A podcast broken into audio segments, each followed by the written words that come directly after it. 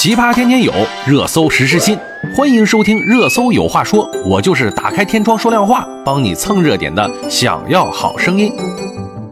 近日呢，湖南永州一男子扮演的班主任的视频走红了。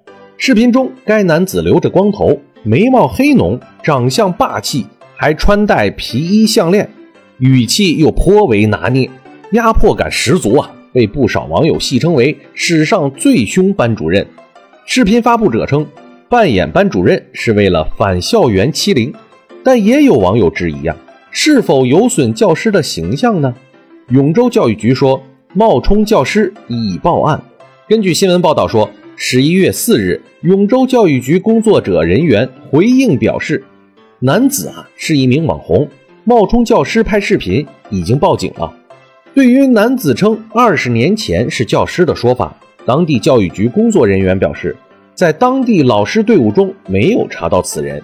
十一月二日，该视频账号作者即班主任的扮演者廖先生在评论区中发布了声明称，作品呢纯属虚构，初衷呢是宣传正能量，拒绝校园欺凌和拒绝学生手游。自己呢二十年前是老师，后来下海经商了。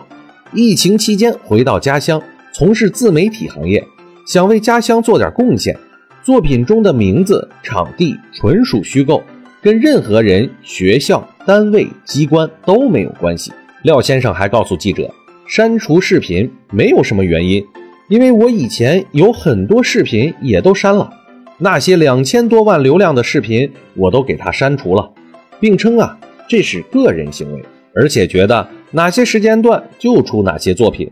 至于以后还会不会扮演老师，廖先生表示自己就是传递正能量。湖北好律律师事务所陈亮律师表示，教师并非国家工作人员，所以冒充教师身份本身不构成招摇撞骗等犯罪。但如果以此身份牟利，数额较大的，则可能涉嫌诈骗罪。对于这件事情，很多网友发表了自己的看法。网友一：网上大都不是真的，一部分都是找演员当学生，自己当老师，或者学生不露脸，只拍老师，然后呢，背景布置成课堂的样式，太多了。包括还有其他行业，都请管一管吧。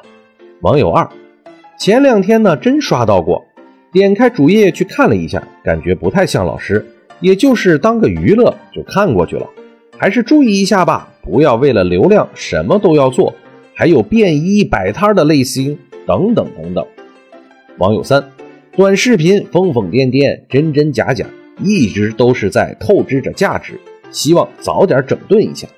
网友四，观察过原视频的评论区，我们不难发现呀，人们的关注点大多在于这位班主任吓人的外形和语言，以及他对班主任身份的好奇和质疑。显然呢。视频和创作者本人之所以能走红，并不是因为作品本身的质量和内涵，或是其传递了所谓的正能量。视频拍摄者的初衷到底是宣传正能量，还是博眼球、获得流量呢？我们无从得知。但是视频本身带来的负面影响是清楚明了的。部分网友刷到视频就误以为这是一名真实的教师，致使教师形象受到一定损害。人们对其教师身份的猜测、探讨，迫使当地教育部门展开核实调查，社会资源被这件原本不值得费神的小事儿占用和浪费。因此呢，在短视频平台上，模仿老师成为了博主们的流量密码。